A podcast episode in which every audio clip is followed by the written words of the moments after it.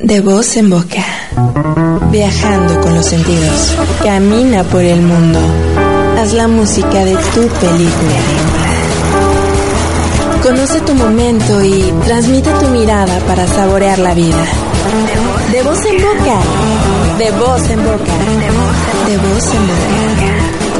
De voz en boca. En voz de Luis Juárez. Gastronomía, Viajes, música, cine, saborea los placeres de la vida.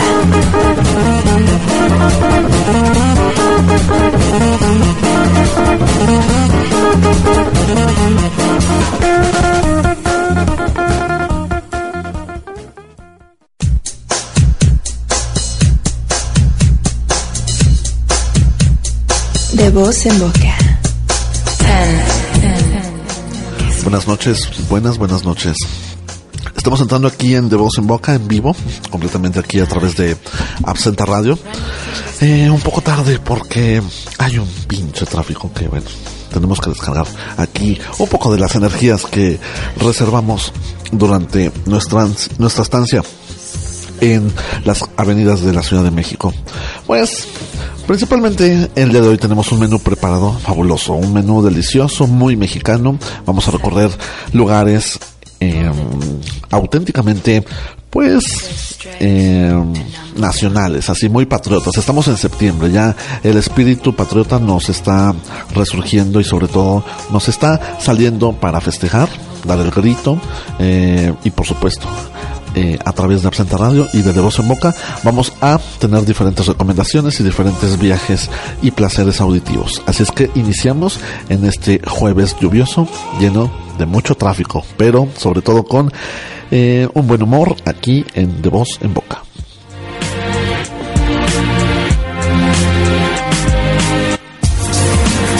Spot. Despertando los sentidos.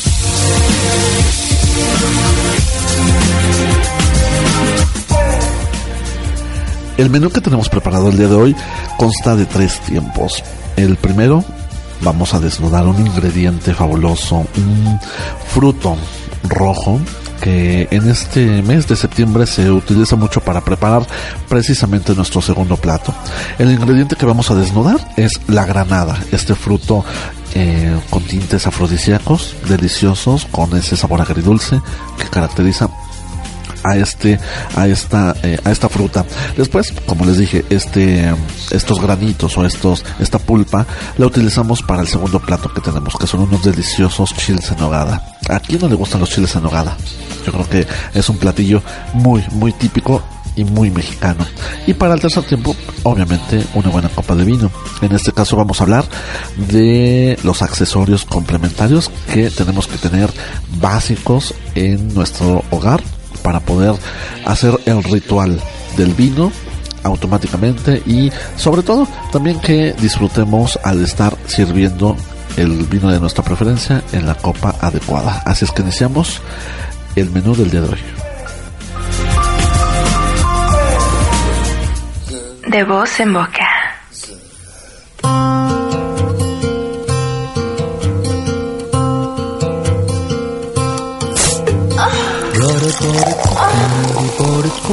Fútbol.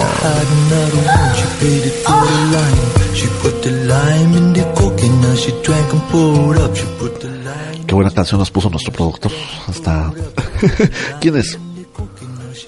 Eh, Harry Nilsson. Harry Nilsson. Ok, Harry Nilsson tenemos de fondo. Una, un toque medio country. Así rico para esta noche.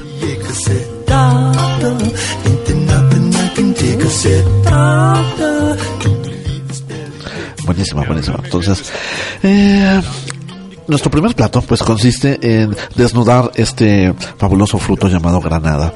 Prácticamente el árbol es conocido como granado.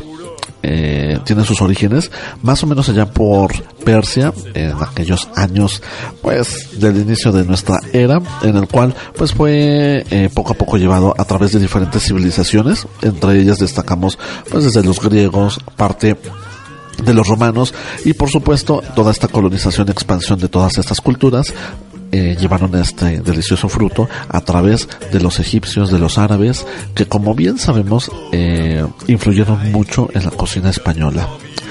Esto es como parte de una cadena, una cadena de tipo Arca de Noé, donde fueron de un lugar a otro llevando diferentes ingredientes, diferentes frutas, para poder eh, complementar la gastronomía local de cada uno de estos países. Entonces, a partir de que los árabes llevan la granada, a España, bien sabemos que al momento de la colonia y de la exploración que se hace eh, en el siglo XV para descubrir América, pues se llevan todas estas frutas y todo eh, estas especies vegetales a América. Una de ellas precisamente es la granada, que su cultivo de hecho es más fuerte en tierras tropicales.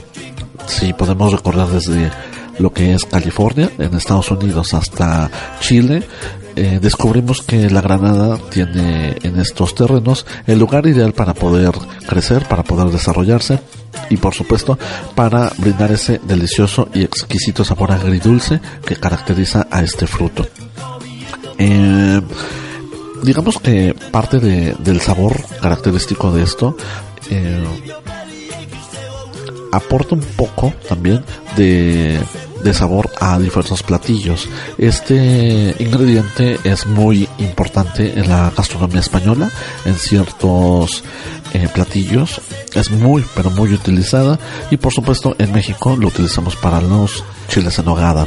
Otro uso que se le da a este fruto es principalmente en jugos o en agua hay un eh, en particular en casa nosotros realizamos mucho lo que es agua de, granada donde prácticamente ponemos en la licuadora estas semillitas con la pulpa las licuamos, las colamos para que se separe la semilla, toda la molienda, la revolvemos con un poco de agua, toque de miel o al igual un poco de azúcar y créanme que con unos hielos en un vaso es realmente refrescante y sobre todo deliciosa. Se dice que tiene propiedades afrodisíacas por, principalmente por el color, ¿no? Que es un rojo intenso, intenso. Entonces, este fruto eh, también es llamado el fruto explosivo. Regularmente cuando nosotros vemos un árbol de granada, eh, vemos que los frutos se están colgando después de que la flor cede durante un tiempo para, para la creación de, de la pulpa y del fruto por supuesto, eh, está colgando y conforme va avanzando el tiempo se madura. Después de que madura, ya llega el momento en el que explota, es decir, se empieza a abrir propio, eh, bueno, se, empieza a abrir, abrir eh, propiamente el fruto por sí mismo. Entonces, a partir de ahí ya podemos ver desde que está colgando en el fruto si la, la granada ya está muy madura. Si está muy madura, vemos los mismos, eh, las mismas semillitas con la pulpa roja eh, que se asoman ahí en, el árbol. Entonces nada más es cuestión de jalar la fruta y por supuesto eh, empezar a separar las semillas de toda esta membrana blanca que tiene y que cubre los granos de granada. Entonces, si pueden hacer un rico jugo también o el agua que les recomendé, de verdad háganlo porque es muy refrescante, muy deliciosa y sobre todo también con propiedades antioxidantes y estimulantes del deseo sexual. De ahí viene toda esta cuestión de, afrodisíacas. Entonces, es una fruta de temporada, de otoño. Se la pueden eh, conseguir en los mercados, que ahorita está súper barata y accesible para que la consuman en sus hogares. Así es de que vamos a preparar nuestros chiles en nogada, teniendo en cuenta principalmente estos pequeños eh, granitos de, de granada.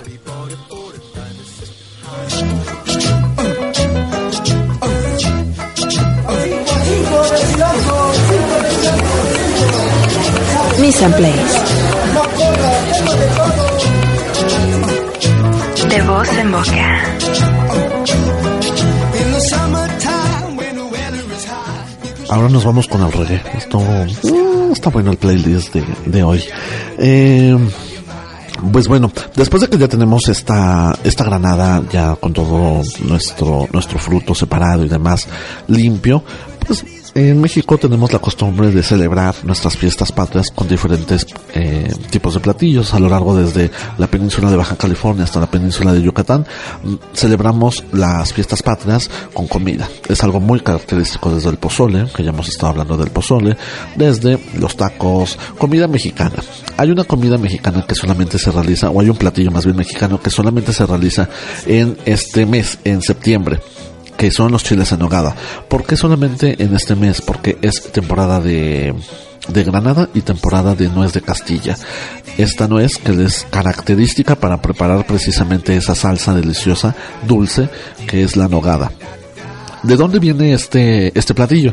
Principalmente viene de la época de, de la independencia, en el cual eh, el emperador Agustín de Iturbide de repente iba pasando con el ejército trigarante eh, en el estado de Puebla. Sabemos que Puebla es cuna de, ciertos platillos mexicanos, entre ellos principalmente el chile nogada y algunos moles. Entonces, eh, las monjas, los frailes y algunas eh, asociaciones, por supuesto, de, los conventos, cocineros y demás, pues tenían que recibir el paso del ejército trigarante para ofrecerles un banquete, una cena. Como bien sabemos, el ejército trigarante tiene esta bandera con los colores mexicanos, verde, blanco y rojo y tres estrellas, de ahí el nombre. A partir de que llegan a, a este convento, al estado de Puebla, en la capital, de repente eh, las monjas no saben bien qué cocinar. Entonces, como es una cocina de lujo donde el emperador viene y demás, por supuesto, entonces empiezan a idear un nuevo platillo que sorprenda los paladares de todo este ejército. Ahí es donde empiezan a checar, por supuesto, todas, todas, todos los ingredientes que tienen a la mano y podemos eh, deducir que con la temporada reunieron este platillo precisamente en esa temporada, cuando iba a ser eh, en, esa época de la, de la independencia, está pues la temporada del chile poblano, que es principalmente en esta en estas fechas de otoño, también la granada y la nuez de Castilla que ya les había mencionado. Las monjas empiezan a preparar un eh, picadillo que bien nosotros conocemos con la carne molida y ciertos eh, ingredientes como el jitomate, la cebolla, el ajo. Y después, por supuesto, sabemos que las monjas eh, tienen esto de, de, los dulces típicos, tienen eh, la, los frutos secos y demás. Entonces, pues dijeron, pues vamos a echárselas, ¿no? También al, al platillo. Entonces, empezaron a experimentar, como muchos platillos que son de la cocina, empezaron a probar sabores, a combinar. Después, teniendo ya el chile en que el chile en eh, ya asado, desflemado y demás, sin capear, porque el auténtico chile en nogada es, eh, no tiene capeado. Empezaron a experimentar con este picadillo. Tuvieron la, carne de cerdo molida, tuvieron la cebolla, el ajo, parte del aceite, obviamente la sal, la pimienta, y empezaron a eh, agregar estos frutos secos, que son desde las almendras, un poco de pasitas, eh, toques de aceitunas también, eh, especias. Sabemos de que las monjas y muchos platillos mexicanos son muy condimentados, entonces de ahí empezaron a aparecer desde el perejil, los clavos de olor, rajitas de canela, pimienta negra y agregaron la parte dulce, es decir, la, la manzana. Empezaron también a agregar peras, duraznos, un poquito de azúcar, plátano macho frito, por supuesto, los cereales. El cereal, el piñón, que es muy característico en aquella época, era muy, muy conocido y sobre todo muy consumido. Y algo muy importante y muy interesante en los chiles en nogada, que es el acitrón. Este dulce típico, delicioso, con un sabor característico, que hoy en día se está perdiendo mucho la tradición de seguir comiendo acitrón. Ya hay muchos productores que de verdad, como no se consume, pues ya lo dejan de producir y de vender. Entonces, de verdad, sigan consumiendo, no nada más en estas fechas, sino a lo largo de todo el año, porque es muy, muy delicioso. Lo pueden conseguir, de hecho, en, el mercado de la Merced, en el mercado de las abejas, que es conocido así, donde eh, pues los dulces típicos son el principal eh, producto que se vende en este, en este mercado de las abejas. De las abejas se le llama porque, como están en contacto muchos dulces, pues tenemos ahí abejitas volando a lo largo de, del mercado. Teniendo ya esto, pues dijeron, pues ya tenemos el chile, después ya tenemos el relleno, que es como un chile relleno tal cual, pues nos falta la salsa, ¿no? Ya tenemos lo característico de una bandera mexicana, el verde, que es este representante de del chile nogada, tenemos que tener el color blanco y el color rojo. Como emergencia, pues sacaron la mezcla de la nuez de Castilla, un poco de almendras, leche y, por supuesto, también un toque alcohólico principalmente era rompope, porque sabemos que las monjas realizaban este esta bebida por excelencia. Al momento de que echaron el rompope, se pintó un poco en crema, en amarillo, entonces dijeron, pues no, la bandera no es amarilla, entonces pues, no le echemos el rompope, el rompope tiene ron, pues entonces nada más vamos a echarle un toque de ron para que tenga ese eh, sabor específico. Entonces ya tenemos como que la leche, un poco de crema, también tenemos un poco de, nuez, las almendras. Hay algunas veces que se le echa eh, queso, queso de cabra. Pero la receta original, la conventual, no lleva esto, nada más lleva leche. Y la nuez, pues la, la característica que hace es que espese esta salsa ya tenemos el verde, ya tenemos el blanco, y dijeron, pues esto es la prisa, ¿qué podemos hacer rojo?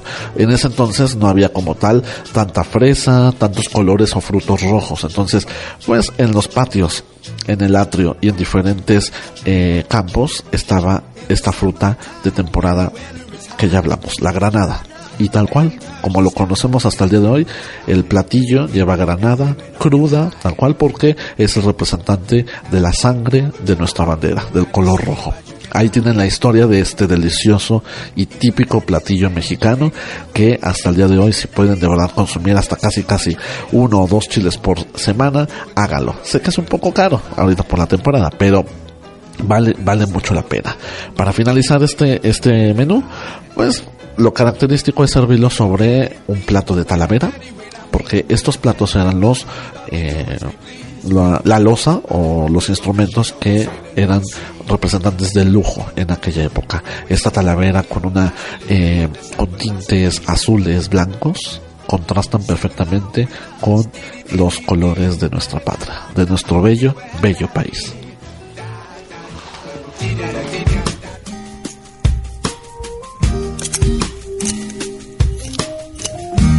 Worte meine Sprache wären, ich hätte dir schon gesagt, in all den schönen Worten, Enorama. mir an dir lag. Ich kann dich nur ansehen, weil ich dich wie eine Königin verehre. Ya tenemos aquí los, los primeros saludos a través de, de redes sociales. Un saludo para Laura Cienfuegos, que nos, también nos está escuchando en vivo el día de hoy. Un saludo para Monserrat Espinosa, que nos estuvimos reuniendo en la, en la en la tarde. Estuvimos ahí tomando algunos eh, algún café y demás algunas bebidas ahí en el en el centro de la ciudad. Y pues sobre todo igual una enviarle un, un abrazo a Monserrat Espinosa. También tenemos aquí eh, saludos y felicitaciones de cumpleaños de Héctor Negrón y de Gabriel Montero. Un abrazo, un saludo y de verdad pásenla bien. Digo, ya estamos en la recta final de su cumpleaños, pero pasen, pasen un agradable, un agradable día. Y sobre todo que sea pues el, el, el primer día de un año lleno, lleno de buena, de buena vida. ¿Qué tenemos como tercer tiempo? Sabemos que aquí somos en De Voz en Boca muy aficionados al vino. Entonces, no vamos a hablar eh, precisamente de un vino en especial, de una uva. Vamos a hablar de los accesorios que tenemos que tener como buenos amantes del vino. Lo principal, aparte de la botella, de una buena botella, es, por supuesto, una copa. Si nosotros buscamos en Google algunas eh, imágenes de copas, vamos a encontrar que, que ah, existen copas para todo tipo de vino. De repente tenemos la uva Malbec y hay una copa específica para esta uva la Cabernet Sauvignon y tenemos igual una copa para esto. No se dejen llevar por esta cuestión. Sabemos de que eh, la diferencia de estas copas realza los sabores. Que porque tienen la boca ancha, que porque tienen el globo más pequeño, porque lo tienen más angosto y demás. Esto no se dejen llevar como que por mucho, eh, porque simplemente es un gasto de más las copas de vino tinto tienen que ser grandes, tienen que ser eh, con el globo ancho, extenso y con la boca, es decir, con la parte de arriba un poco angosta. Esto para que se concentren los sabores al momento de que tú giras o mueves el vino, se presentan las lágrimas o las piernas, que, ya lo hemos estado hablando de aquí en, en De Voz en Boca, en Enorama. Y por supuesto, eh, la copa de vino es algo muy, muy importante. Tip para la copa de vino: no se toma del globo, porque eso no es mito. Realmente nosotros con la temperatura calentamos el vino. Entonces se toma siempre, siempre del tallo, es decir, de esta pequeña varita de cristal. Después tenemos el termómetro, algo básico. Cada vino se sirve a cierta temperatura, sean blancos, sean tintos, sean espumosos, sean rosados. Entonces, un buen termómetro siempre, siempre lo debemos de tener en nuestro kit para poder saber la temperatura y que sea adecuado. De repente podemos tener un vino blanco que es delicioso, fresco, frío, pero si no tenemos la temperatura adecuada y de repente sale a temperatura ambiente, pues por supuesto que no nos va a gustar. Lo mismo con los tintos. El tinto, la mayoría se sirve con temperatura ambiente, pero si lo enfriamos, algunas veces no detectamos el sabor. Posteriormente tenemos el descorchador. Sabemos que el sacacorchos o el descorchador es básico. Si no, ¿cómo abrimos la botella? Digo, hay algunas botellas que ya son eh, de taparrosca, ya nos facilitan, pero lo clásico, lo clásico es lo interesante de nuestro ritual, que es el corcho y, por supuesto, el cómo lo vamos a sacar con este pequeño tornillito que envuelve el, el alcornoque, que es el, el árbol de donde salen los corchos. Entonces, esto es básico. Hay de diferentes formas, hay diferentes tamaños y sobre todo de diferentes modelos. Entonces, el que más les gusta, finalmente, el objetivo es poder abrir esta, esta botella. Luego, cuando nosotros de repente servimos la botella de vino, escurren algunas gotas al levantarla, después de que ya lo servimos. Esto quizá en un restaurante no se ve tan bien, porque debemos de tener dominio sobre la botella, entonces no debe de gotear o manchar los manteles o manchar al comensal. Entonces existe un pequeño aditamento que se llama cortagotas, con tapa selladora o sin tapa, que es prácticamente como si fuera una pequeña boquilla que al momento de que tú levantes el vino ya no escurra. Como es de acero, lo único que hace es eh, el líquido final se vuelve a regresar. Entonces, esto es muy básico para las personas que al igual están experimentando o siendo amateurs aquí eh, con el vino. Después tenemos el, la corta cápsula, que prácticamente es envolver el cuello de la botella con este instrumento para que la cápsula donde eh, que envuelve la, la, boca de la botella pues sea cortada. Entonces sea más fácil estar con el sacacorchos o con la navajita y tratar de, eh, de sacar esta, esta cápsula. Finalmente tenemos uno muy importante que es el decantador. El decantador es este instrumento, este, esta pequeña vasija de cristal con ciertas formas medias caprichosas o desde las más clásicas que son como si fueran un matraz. Este, este instrumento lo que nos ayuda es a separar los sedimentos, es decir, algunas impurezas del vino, para poder eh, disfrutarlo mejor. También nos ayuda a oxigenar, es decir, a que le entre el, el aire, el oxígeno, y nos eh, despierte los sabores del vino. Hay diferentes, eh, hay otros instrumentos, otros accesorios que son básicos, pero que ya son de, de de, de, costo elevado, como son las cavas y la bomba al vacío. De repente no nos terminamos la botella, nos sobra eh, quizá un cuarto de botella, que es un pecado dejar vino en la botella, entonces de verdad no lo hagan, pero de, repente a lo mejor y, y, y, se les queda un poco, pues tienes de dos a tres días para que lo consumas. Después empieza a convertir en vinagre. Poco a poco, durante el paso del tiempo, se convierte en vinagre. Entonces, con esta bomba del vacío, de vacío, lo que hace es sacar justo ese oxígeno, ese aire que hace que se vinagre el vino y nos da un poco más de tiempo de vida para poder degustarlo. Pero si no la utilizan porque son medios alcohólicos o porque les gusta mucho el vino, pues que mejor. De verdad, no dejen sobrantes de vino.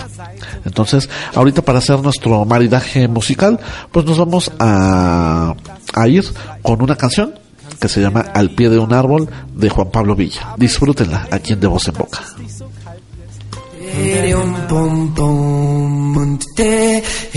De voz en boca.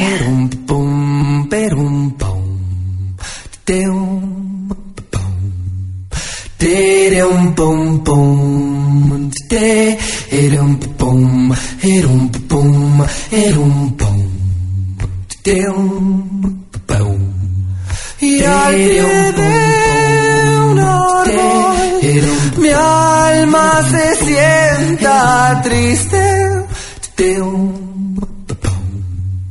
Y iluminada. por la luz de la mañana.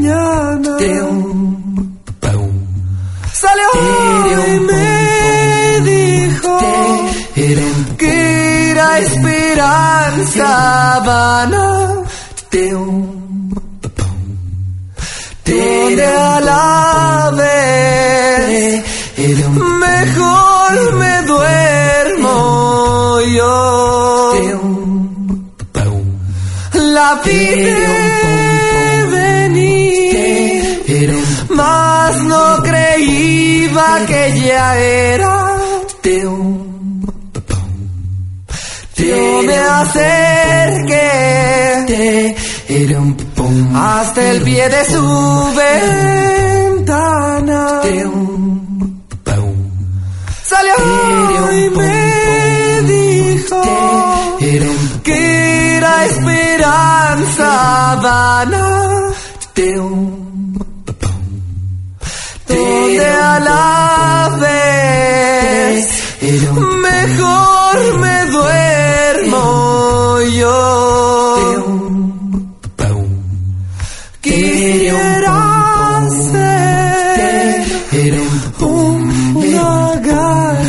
Morena para estarte mirando. Sobre una redoma de oro. Pero trigueñita, no más que me acuerdo lloro. ¿Quién tiene la culpa? Usted que me abandonó.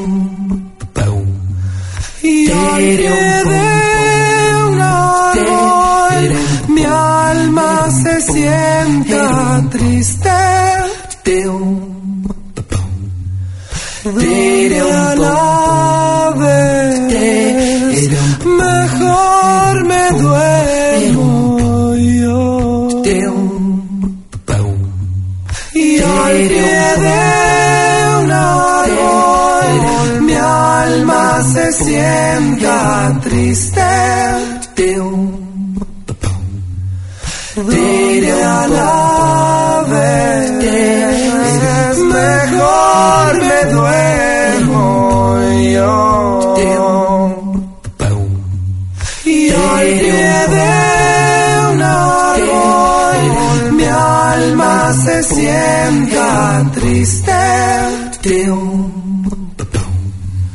Donde a la vez mejor me duermo yo. Un pum pum, te era un pum, era un pum, era un pum, peum pum,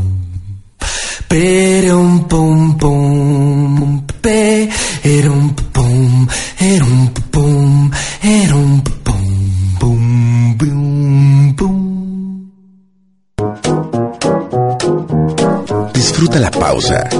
Regresamos. Transferencia Radio. DJ Nano Sessions. Desde Guadalajara, en la tornamesa. Las manos de DJ Nano. Transferencia Radio. Transferencia Radio. Music for night. Music for listen and live.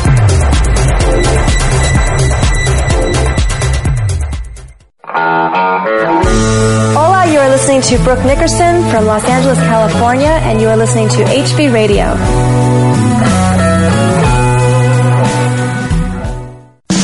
Mantente enterado de lo que los astros planean para ti.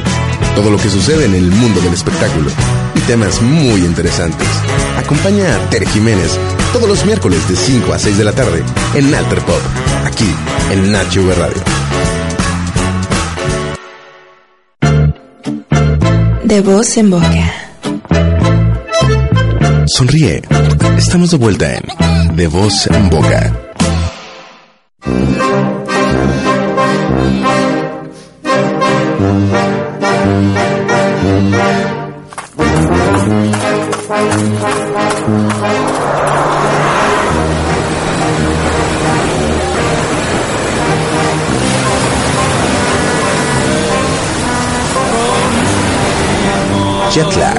Viajando en radio.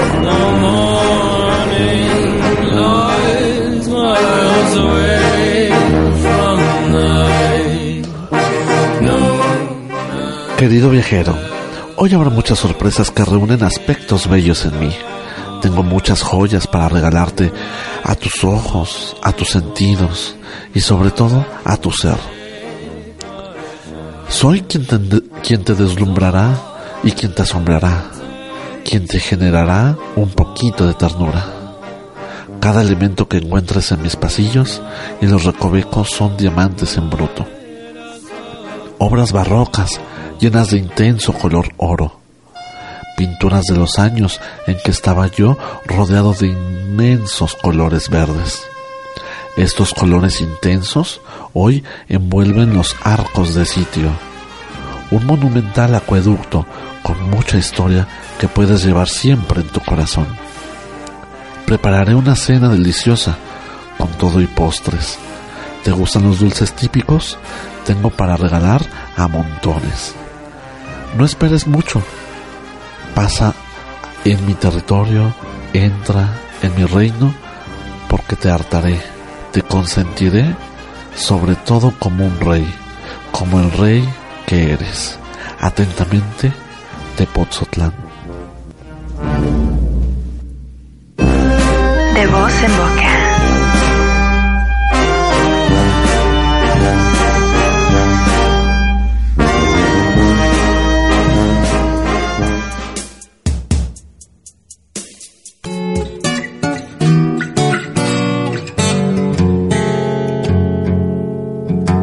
Highlights.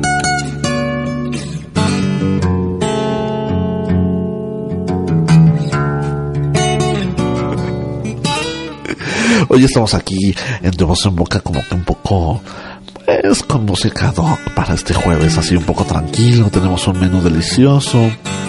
Ahorita nos vamos a caminar a las calles de un pueblo mágico llamado Tepoztlán, que se encuentra muy, muy cerca del Distrito Federal.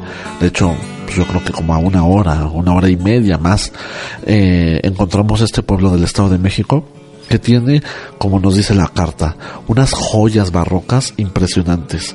Estas joyas que eh, podemos ver a través de el convento, a través de todo, todo este museo de, del virreinato que se encuentra en este, en este municipio. De verdad, si tienen la oportunidad de ir, de hecho, de voz en boca, pues se lanzó a este, a este pueblo mágico hace como unos dos semanas, como tres semanas. Un saludo para Sandra Soto también, que de hecho nos está escuchando y que fue también testigo de, este viaje. Entonces, eh, ¿Qué podemos visitar? ¿Qué podemos realizar en, en? Realmente es un pueblo muy, muy pequeño que tiene sus atractivos concentrados en el centro nada más. Pero créeme que con un fin de semana o quizá con un día puedes recorrer y sobre todo vivir todo toda esta esta armonía y esta belleza estas joyas que tiene que son bueno que han sido declaradas más bien desde desde hace eh, un par de décadas como patrimonio por la UNESCO. Entonces, la verdad que, que, vale mucho la pena el que visiten. que tenemos que visitar? Es principalmente el Museo del Virreinato. Este museo es, eh, bueno, está instalado sobre lo que era el convento de Tepoztlán. Ahí eh, encontramos, pues, cantidad enorme de obras, desde pinturas que son de los siglos XVIII, XVII, que exponen esa, ese arte religioso que si tú lo ves con otros ojos, es decir, si no lo ves con, con ojos del catolicismo, del cristianismo, de verdad te van a sorprender. Esa, te pueden provocar esa ternura, te pueden provocar también ese tipo de, de tristeza que de repente es muy característico en este arte eh, religioso.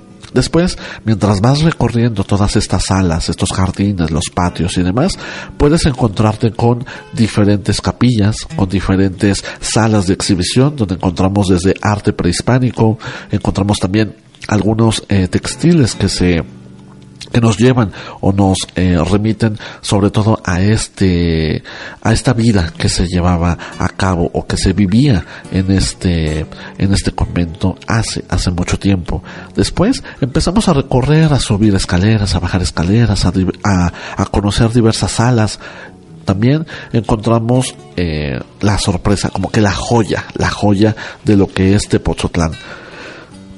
Parte del centro eh, bueno, en el centro, en, en la ciudad, encontramos el, el templo de San Francisco Javier, que tú al verlo dices, pues es un templo bonito, con fachada barroca, eh, con algunas, eh, su torre, con su imponente construcción, pero de repente lo encuentras cerrado, ¿no? Y dices, entonces, pues, cuando la abren, cuando abren este templo para verlo y demás. Pues para entrar a este, a este templo, que es la joya, como les decía, tienen que recorrer pasillos del Museo Nacional del Virreinato. Cuando llegan al interior de este templo, se van a sorprender. De verdad, es un, es un impacto y sobre todo una intrusión de buena manera a tu sentido de la vista. Encuentras retablos bañados en oro, con un arte barroco impresionante empezamos como que a distinguir también toques de arte churrigueresco, que es este arte donde todo, todo, todo, todo está amontonado, donde están las columnas que sostienen en las partes laterales los retablos. De repente vemos no una, no dos, no diez, no veinte, vemos casi, casi más de cien caritas de, de, querubines, de serafines, vemos eh, esculturas de santos, también podemos ver toda esta eh, estos detalles vegetales que se encuentran, es decir, con todas estas flores, con, con, algunas hojas que hacen que toda la armonía, toda la armonía característica de este tipo de arte es equilibrada. Lo mismo que encontramos en la parte derecha, esa simetría la podemos encontrar en el lado izquierdo. Igual tenemos diferentes retablos, los retablos son eh, a lo largo de todo este templo.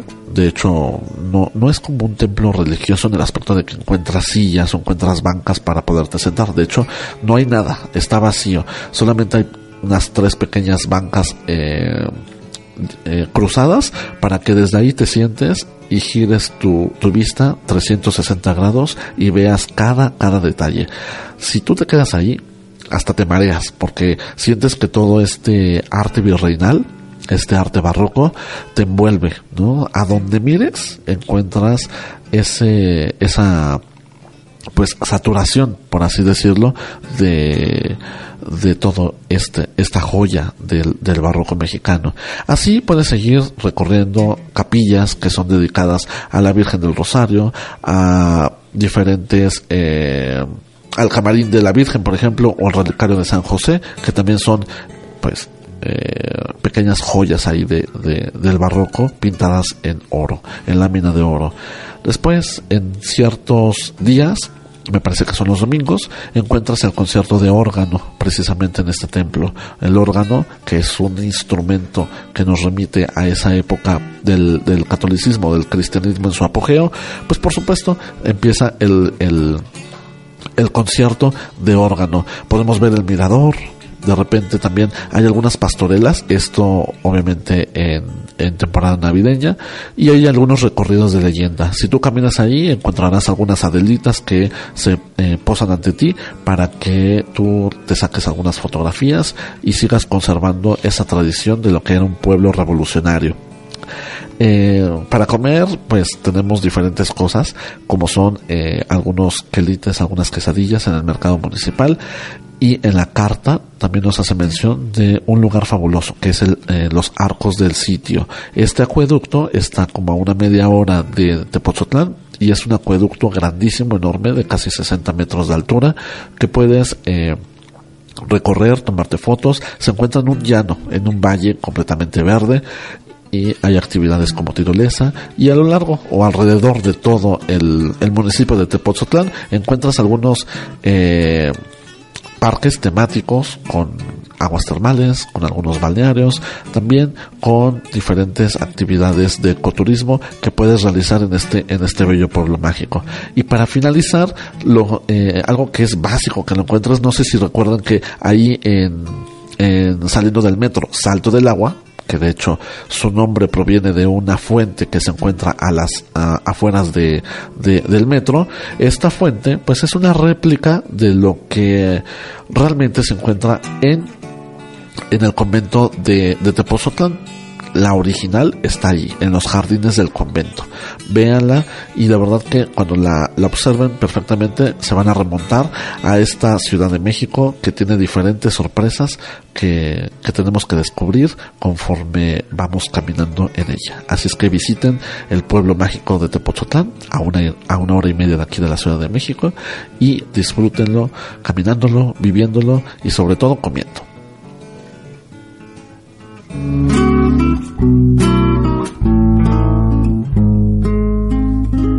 Te oí decir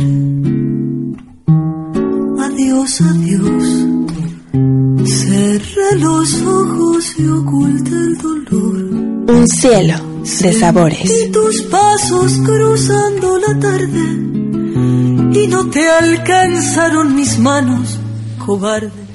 Como les dije, tenemos como que, que comer, ¿no? En Tepoztlán. Entonces, el mercado municipal siempre encontrará diferentes sorpresas. Sorpresas como las barbacoa, las carnitas que se me está haciendo agua la boca poco a poco, las quesadillas de calites, también encontramos las típicas cervezas y diferentes, diferentes alimentos que de verdad son deliciosos. Es un, eh, una tradición el que mucha gente de, de, la ciudad o de la área metropolitana vaya a este pueblo para degustar o sobre todo para desayunar y comer algunos algunos de los platillos típicos de la cocina mexicana. No quiero decir de que la barbacoa, las carnitas y las quesadillas son típicas de este lugar, sino de todo el país. Entonces aquí tienen su peculiar forma de realizarlas y qué mejor que te despegues un fin de semana de la ciudad, del tráfico como el de hoy, y te vayas a, eh, pues a probar alimentos deliciosos preparados tradicionalmente en un pueblo enmarcado con eh, arte barroco y sobre todo con muchas, muchas joyas. Eh, la, hace dos semanas que estuvimos por allá, de hecho nos preguntábamos de si pudiéramos cotizar o sobre todo ponerle valor a todo el arte que encuentras en este museo, de verdad que yo creo que sería millonario todo este arte. Encuentras obras impresionantes. Parte de la obra no tangible son esas tradiciones que, los habitantes de, de, Tepoztlán realizan a través de el paladar, es decir, regalándote esos sabores deliciosos que encuentras ahí en, en, el pueblo. Caminando a través de la plaza puedes encontrar diferentes eh, dulces típicos, ¿no? Desde las palanquetas, encontrar las cocadas, que son muy deliciosas, sobre todo eh, crujientitas, porque son horneadas. También encontramos las que están un poco húmedas por este, por esta consistencia del azúcar y del caramelo. Y encontramos algo delicioso, algo que si pueden hacerlo y si pueden probarlo sobre todo, son deliciosos. Eh, después eh, en algún programa posterior vamos a realizar un especial de los bichos, es decir, de todos los insectos comestibles que hay en México. Estos insectos, como bien sabemos, son alimentos prehispánicos que desde hace mucho, mucho tiempo se consumen. Poco a poco, pues de hecho se han perdido esta tradición. Ciertos estados todavía lo, lo siguen preservando como un tesoro gastronómico, pero eh, pues lamentablemente se ha ido perdiendo por lo desagradable que se les hace a muchas personas el morder un bicho. ¿no? Aquí en Tepoztlán encontramos los acosiles. Estos acosiles son unos pequeños camaroncitos de rojo vivo, deliciosos, que de hecho yo creo que el día de mañana o a más tarde del fin de semana vamos a estar subiendo un video de estos acosiles que son muy ricos que grabamos para, para las redes sociales y se darán cuenta que son unos camaroncitos como si fueran unas langostas pero en versión mini, ¿no? versión feto casi casi que eh, tienen este característico sabor marino. Te los preparan con un poco de cacahuates o con, un, con toques de limón, sal y salsa picante. De verdad son deliciosos, son muy exquisitos y puedes estar ahí en lugar de botanear con algunas, eh, con algunas pues papas, botanas y demás, que mejor que realices y que consumas los acosiles, que son un eh, camarón de río delicioso que se encuentra en las afluentes de, de los ríos ahí en, en Tepoztlán. Así es de que, pues, eh, de verdad visiten este pueblo y disfruten, disfruten de toda, toda esta gastronomía deliciosa que cuenta eh, este pueblo llamado Tepoztlán. Corazón lloro de amor y en el silencio resonó tu voz, tu voz querida, lejana y perdida, tu voz aterida, tu pálida voz. De voz en boca. En las noches desoladas que sacuden. Disfruta la pausa. Regresamos. Tal? Soy Francisco Hassan. ¿Qué tal? Soy Francisco Hassan y te invito a que te conectes conmigo y la hora de Hassan todos los miércoles en punto de las 7 de la noche. Tendremos noticias, notas curiosas, inventos, un tema superficial para crear polémica, de todo un poco y de mucho nada. Ya lo sabes, la hora de Hassan, un programa de revista como el planeta.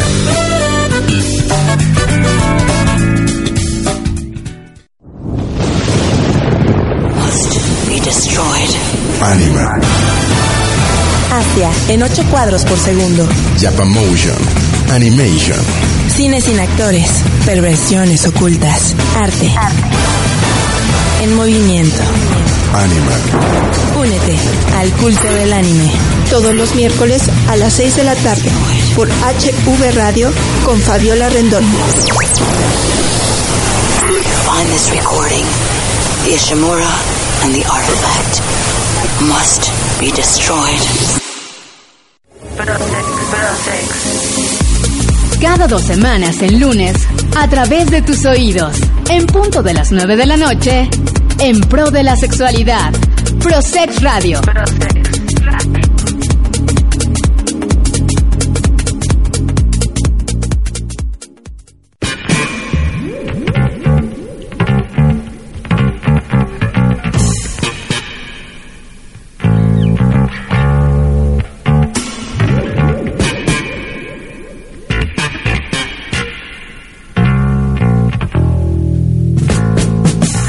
Hello, this is Ken Bailey with the Westfield Recording Company coming to you from our studios in Ironton, Ohio in the USA.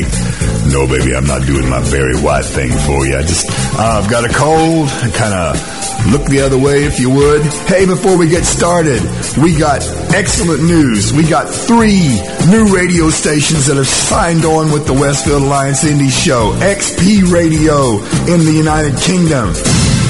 HV Radio in Mexico and Q Star Radio in Tampa, Florida, in the USA. Welcome aboard. Let's get started.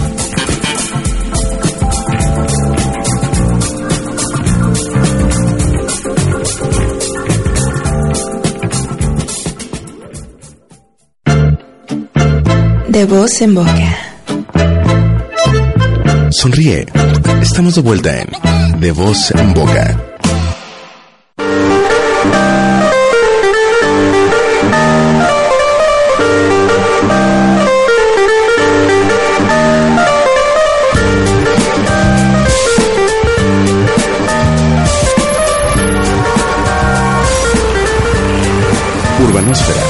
Ciudad a tus pies.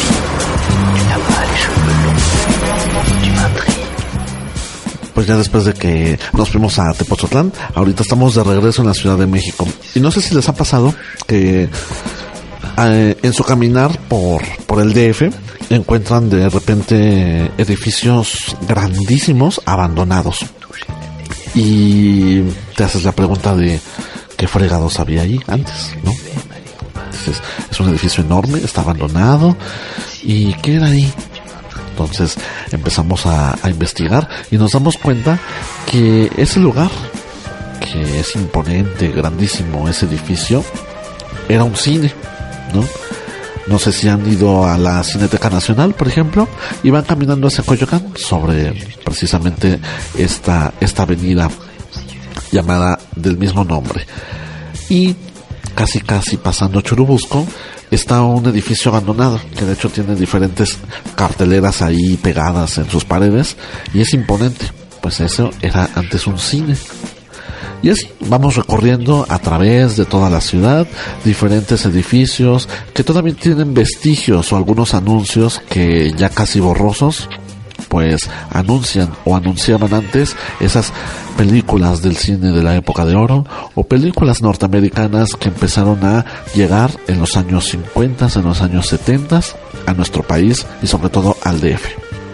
Entonces, ahorita vamos a recorrer a través de histórica todos estos cines que han dejado huella y que sobre todo el día de hoy algunos sobreviven, algunos no y son pero muy muy interesantes.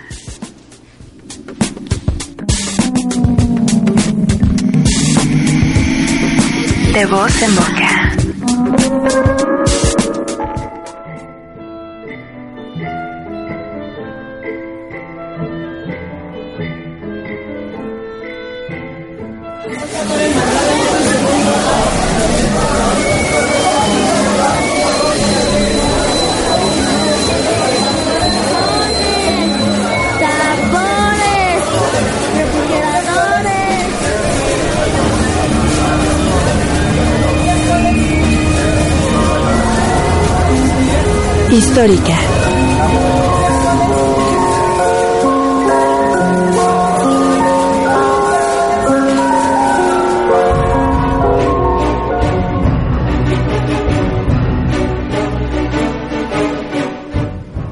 La época de, del cine de oro aquí en nuestro, en nuestro país fue muy impresionante. De hecho, fue en la época donde estaba la Segunda Guerra Mundial y diferentes pues productoras del cine americano que es la industria por excelencia muy a pesar de Bollywood en la India que tiene una eh, la mayor cantidad de producción en, cine pues en esa época justo en la Segunda Guerra Mundial eh, los americanos entraron en declive y dejaron de filmar. Entonces ahí es donde México aprovechó y tuvimos obras impresionantes del cine mexicano eh, llevadas de la mano a través de diferentes actores y actrices que fueron muy famosas en esa, en esa época.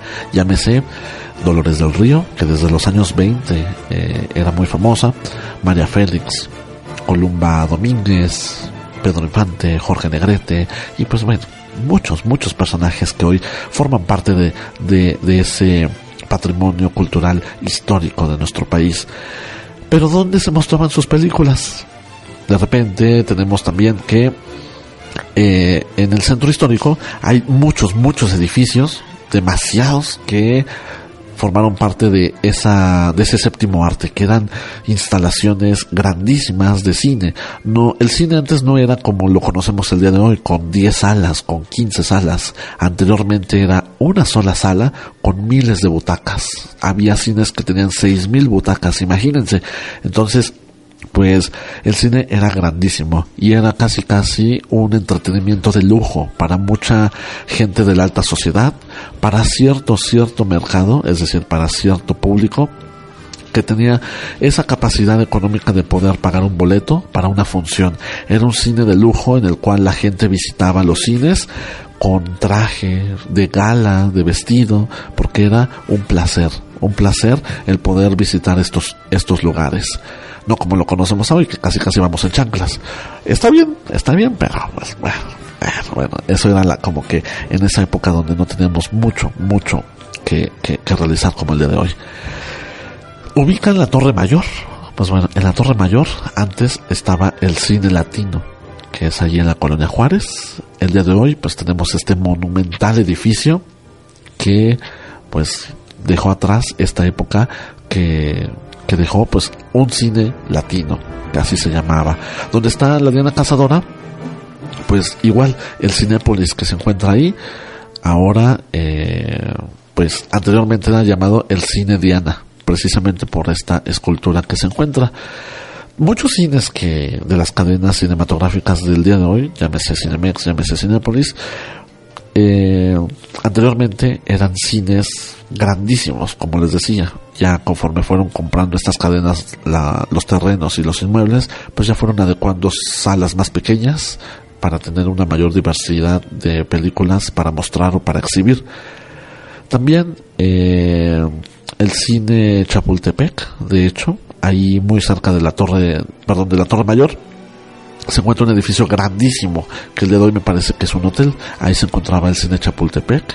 Entonces, a través de todas las avenidas que, que, tenemos en la Ciudad de México podemos encontrar diferentes vestigios de este de estos cines. El teatro Metropo el teatro Metropolitan, por ejemplo, era el cine Metropolitan, tiene toda la estructura de lujo que el día de hoy podemos disfrutar conciertos y demás. Entonces, eso era un cine antiguísimo, antiquísimo, yo diciendo malas palabras, ¿eh?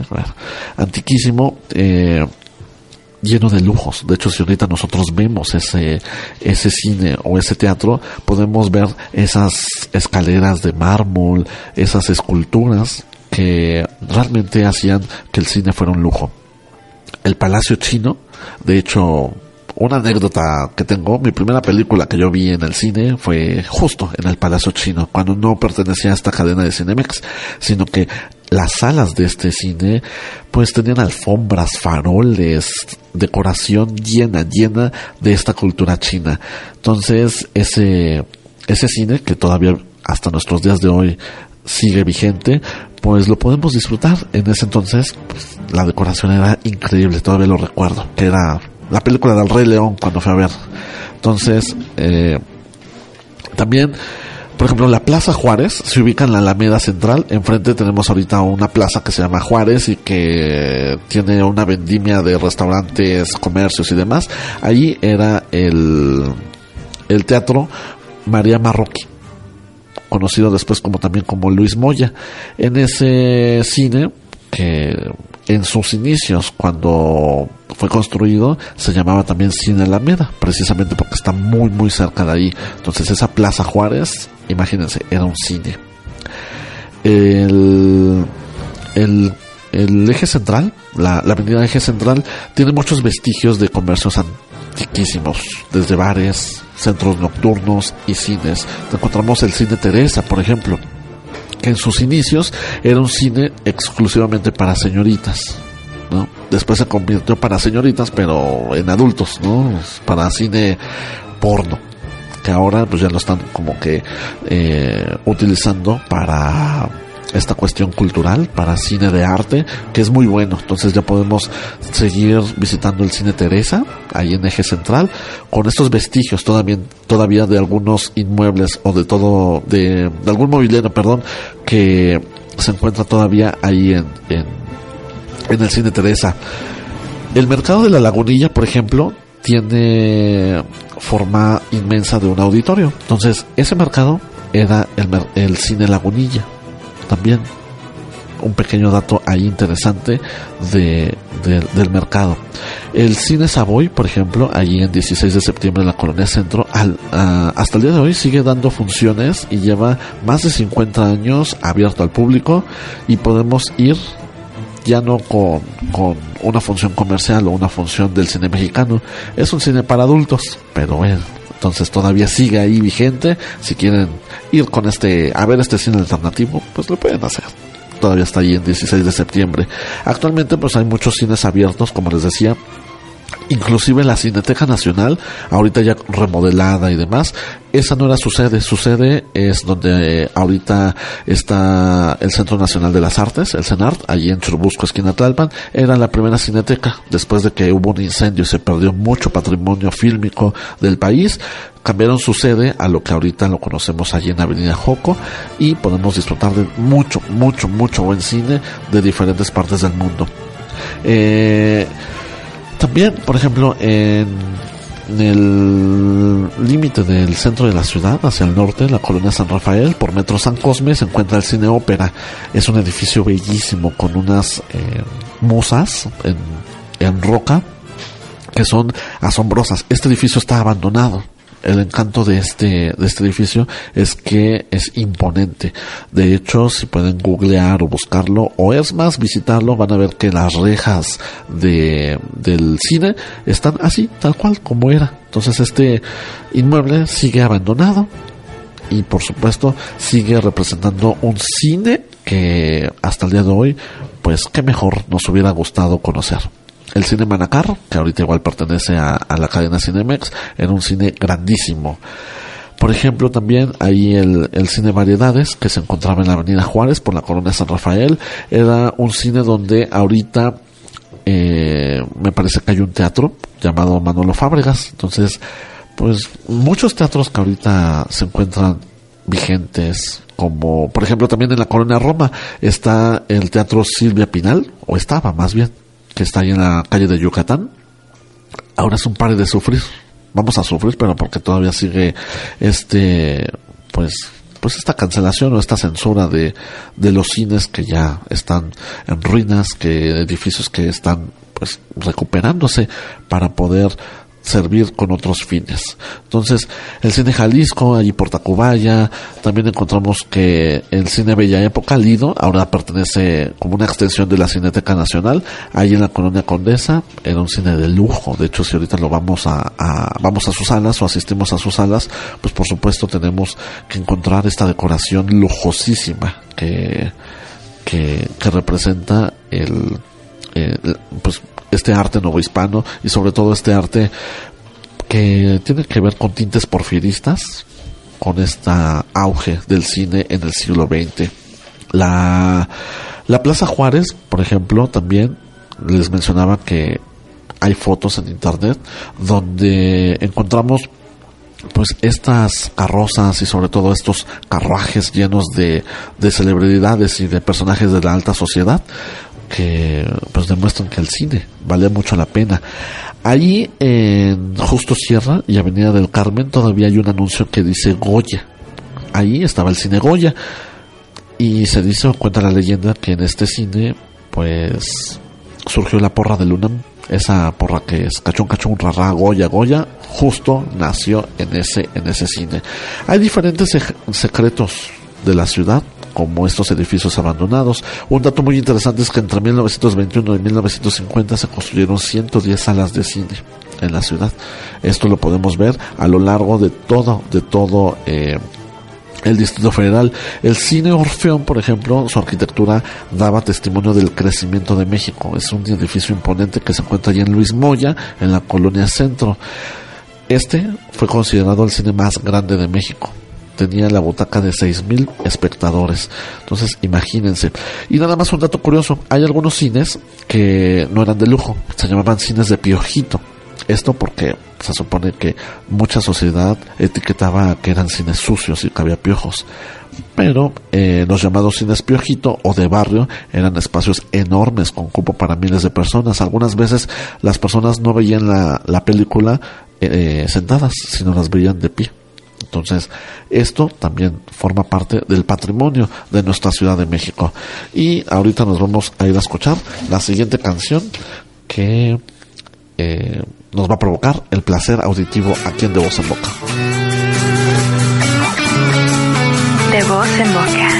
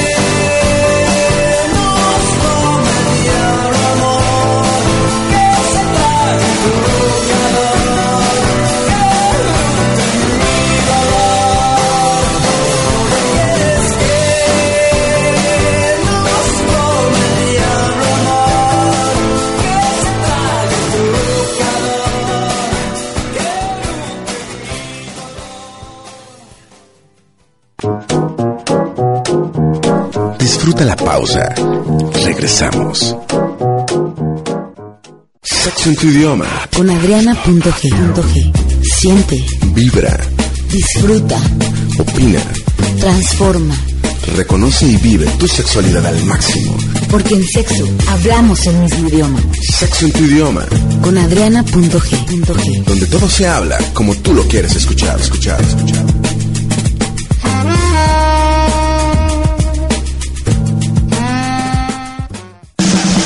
Mantente enterado de lo que los astros planean para ti.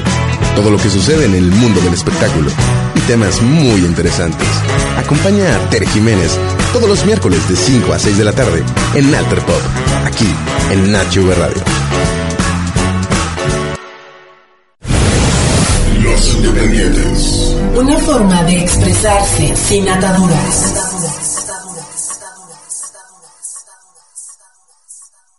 Transferencia Radio. DJ Nano Sessions. Desde Guadalajara, en la tornamesa. Las manos de DJ Nano. Transferencia Radio. Transferencia Radio. Music for night. Music for listen and live.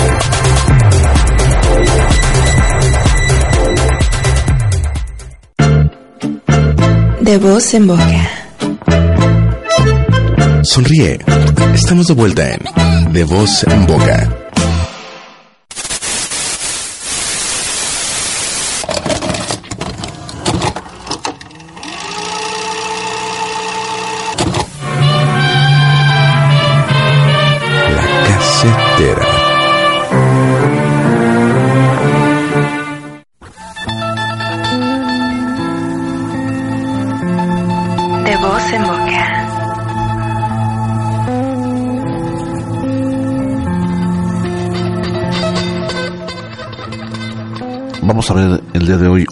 Vamos a meter nuestro VHS que nos remonta a los años 90, eh, principalmente el año 1995, en una película dirigida por David Fincher.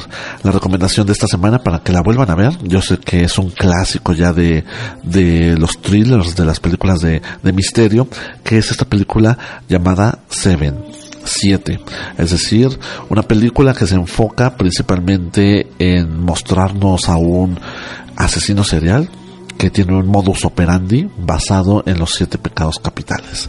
Vemos una película intensa, una película dramática y sobre todo también con una pues emoción vertiginosa donde dos detectives interpretados por Brad Pitt, que es como este detective impulsivo, con carácter sobre todo como muy agresivo y sobre todo también Morgan Freeman que es este veterano, experto, cauteloso que empiezan a investigar todos estos crímenes que el asesino empieza a realizar y que tienen que ver sobre todo con estos pecados capitales. Vemos crímenes de verdad pues un poco desagradables. Recuerdo de hecho el la víctima que tiene que ver con gula, ¿no? O la víctima que tiene que ver con la avaricia, que realmente terminan muy mal y son imágenes muy desagradables.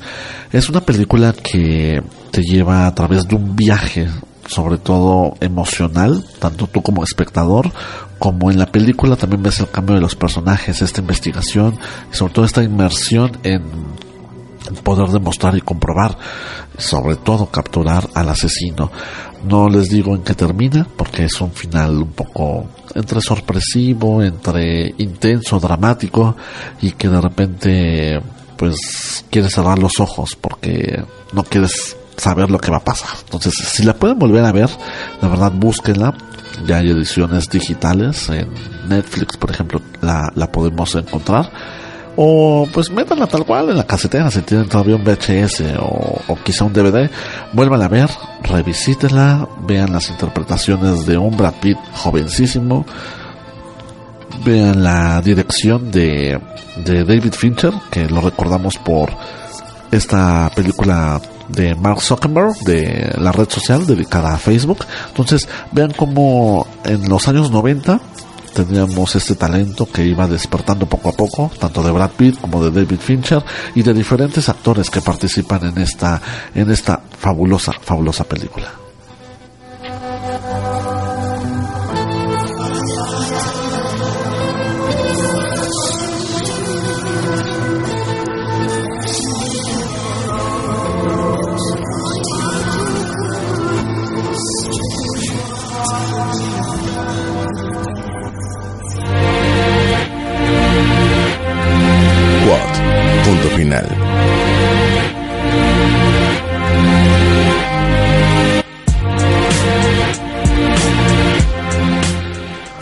Nos vamos. El día de hoy terminamos nuestra edición número 16 de De Voz en Boca. Si quieren eh, comentar algunas de las publicaciones o sobre todo compartir esta información que de repente manejamos en redes sociales, está el Facebook de De Voz en Boca, el Twitter arroba De Voz en Boca. También en Absenta Radio tenemos una barra de programación increíble, diferentes programas. A lo largo de toda la semana pueden eh, seguir Absenta Radio en Facebook y en Twitter en arroba Absenta Radio si quieren eh, disfrutar o sobre todo revivir los programas de De Voz en Boca, los 15 que hemos hecho, pueden meterse a la página de internet www.evox.com y escucharlos todos los, los programas. O en sus smartphones también se encuentra la aplicación de Evox y ahí buscan de voz en boca y están las 15 ediciones que hemos realizado. Si quieren revivir la especialidad de la casa que hemos que tuvimos la semana pasada con los cuatro músicos en vivo busquen el, el podcast si quieren también escuchar una conversación de cine, eh, que, que, fue el podcast número 10, la emisión número 10, con una, una buena amiga llamada Mirna Rojas, estuvimos hablando de películas de amor, estuvimos hablando de diferentes géneros cinematográficos, entonces también búsquenla. O si quieren preparar algunas hamburguesas, algún corte de carne, tuvimos a nuestra especialidad de la casa, un chef que estuvo en nuestro programa número 6. Tenemos una cantidad de destinos, recomendaciones, platillos, menús que hemos preparado aquí en De Voz en Boca. No se lo pierdan, sigan sintonizando absentaradio.com y nos vamos a ir con la frase de la semana que es muy sencilla y sobre todo digerible para esta semana que comienza en eh, épocas patrias aquí en septiembre. Eh, la frase dice, para ser grande, primero tienes que aprender a ser pequeño. La humildad es la base de toda, de toda la verdadera grandeza que existe en este mundo.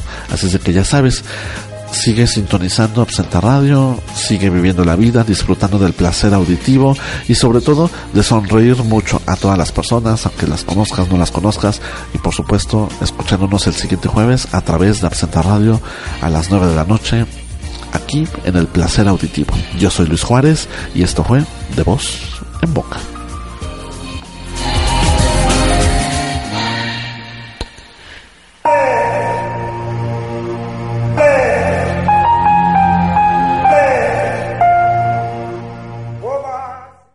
Voz en boca. ¿Te gustó el menú de hoy? No te pierdas el siguiente jueves nuevas experiencias aquí en De voz en boca. De voz en boca.